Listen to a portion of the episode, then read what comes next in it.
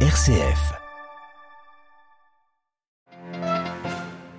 Reddition ou évacuation à Mariupol, en tout cas 265 combattants ukrainiens ont quitté l'usine d'Azovstal où ils étaient retranchés depuis des semaines. C'est la fin de la résistance ukrainienne à Mariupol.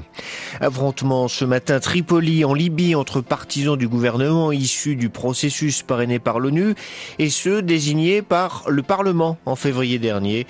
Le Premier ministre désigné a tenté un coup de force contre la capitale sans succès.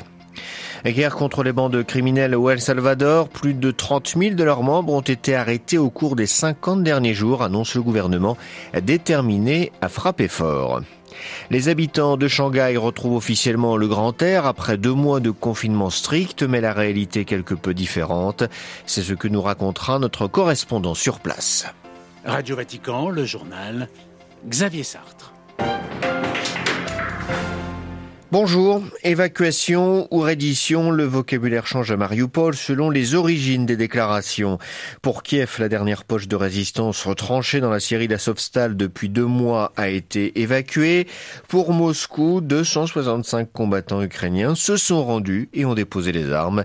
La guerre se joue aussi sur le terrain de la communication. Jean-Charles Puzolu.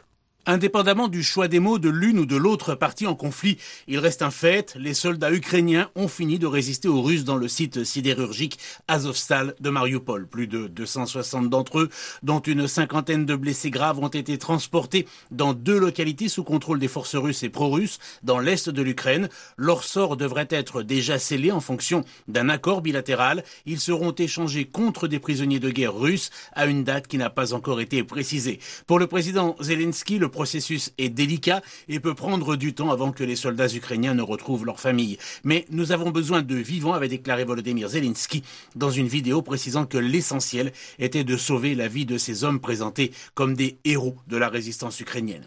Cette évacuation ou reddition ouvre la voie à la jonction territoriale entre le Donbass et la Crimée, deux régions séparatistes pro-russes du sud et de l'est de l'Ukraine. Jean-Charles Puzolu, poursuite des manifestations contre le gouvernement en Arménie. Ce matin, près de 300 personnes ont été interpellées brièvement alors qu'elles voulaient bloquer des rues de la capitale. Ces manifestants protestent contre la politique du Premier ministre Nicole Pachignan vers le Nagorno-Karabakh, considéré comme trop favorable à l'Azerbaïdjan. Quel avenir pour le protocole nord-irlandais censé régler les rapports commerciaux entre l'Ulster et le reste du Royaume-Uni? Le gouvernement britannique devrait se prononcer cet après-midi par la voix de sa ministre des Affaires étrangères. Hier, le Premier ministre Boris Johnson était à Belfast pour tenter de trouver une solution au blocage des institutions par le DUP, le parti unioniste qui réclame la suppression de ce protocole signé avec l'Union européenne. Bruxelles et Dublin ont mis en garde Londres contre toute modification unilatérale. La Libye toujours en proie au chaos, en témoigne la situation ces dernières heures à Tripoli, la capitale. Le gouvernement désigné par le Parlement a souhaité s'installer dans la ville, évinçant l'exécutif en place. Un coup de force qui a provoqué des affrontements armés, le retrait du gouvernement parallèle. Un énième épisode d'Olivier Bonnel qui montre combien la Libye est coupée en deux. Oui, Xavier, les combats entre milices rivales ont commencé dans la nuit dès l'arrivée à Tripoli de Fatih Bachaga et de plusieurs de ses ministres.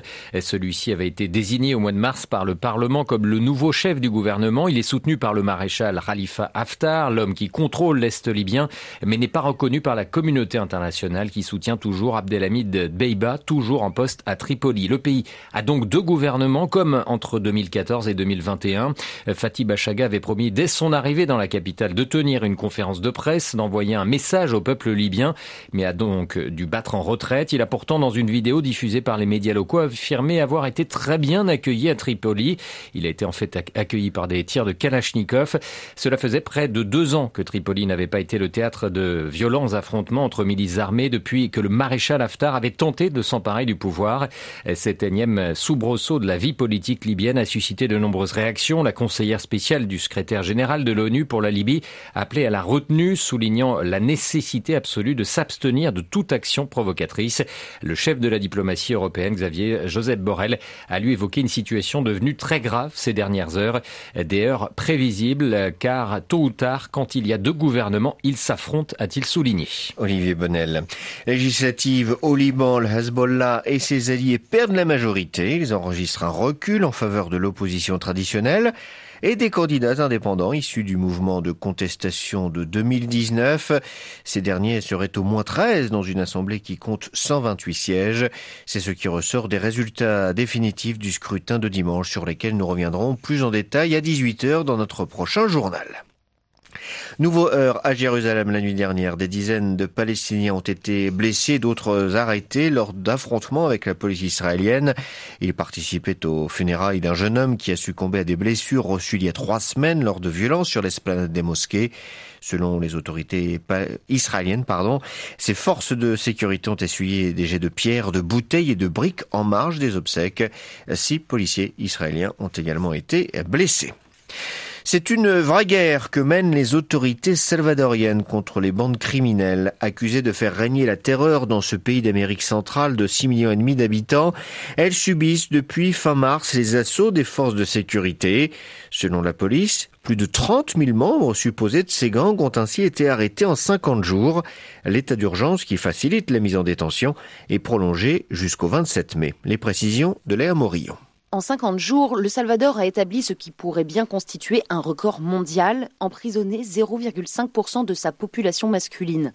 536 terroristes ont été arrêtés dimanche 15 mai, a annoncé la police lundi, ce qui porte à 30 506 le nombre de membres de gangs derrière les barreaux. L'offensive du gouvernement contre ces bandes criminelles a commencé après une flambée d'homicides qui a fait 87 morts en deux jours fin mars. En réponse à ces meurtres, le président Naïb Boukele a demandé au Parlement de décréter l'état d'urgence. Ce régime d'exception permet des incarcérations sans décision de justice, une augmentation de la durée des peines de prison pouvant aller jusqu'à 45 ans pour les membres des gangs. Mais cet état d'urgence prolongé jusqu'au 27 mai permet également de restreindre la liberté de réunion et les droits de la défense. Il allonge aussi les délais de garde à vue et autorise les écoutes téléphoniques. Inquiets, des organisations de défense des droits humains ont dénoncé l'arrestation de très nombreux jeunes sans lien avec les gangs. Léa Morillon pour Radio Vatican. La Corée du Nord confrontée à la Covid-19, l'armée intensifie ses actions ces derniers jours pour faire face à la pandémie qui a fini par toucher le pays ermite. Mais c'est la conséquence sur les droits de l'homme qui préoccupe l'ONU. Les dernières restrictions, dont l'isolement strict des gens et celles concernant les déplacements, vont avoir de graves conséquences pour ceux qui ont déjà du mal à répondre à leurs besoins élémentaires. C'est ce qu'estime le Haut Commissariat des Nations Unies aux droits de l'homme. Communauté internationale est aussi appelée à alléger les sanctions contre Pyongyang pour faciliter l'aide humanitaire d'urgence et l'assistance liée au Covid. Toujours en parlant du Covid, début de soulagement au contraire. En Chine, le maire adjoint de Shanghai a annoncé hier une réouverture graduelle de la ville et la reprise de l'activité économique. C'est important parce que le pays venait de publier ses plus mauvais résultats économiques depuis le début de l'année 2020. Cela fait déjà une cinquantaine de jours que la plus grande agglomération chinoise est confinée à la dure. Mais sur le terrain, pour l'instant, pas de changement majeur, nous explique notre correspondant sur place, Léo Sira.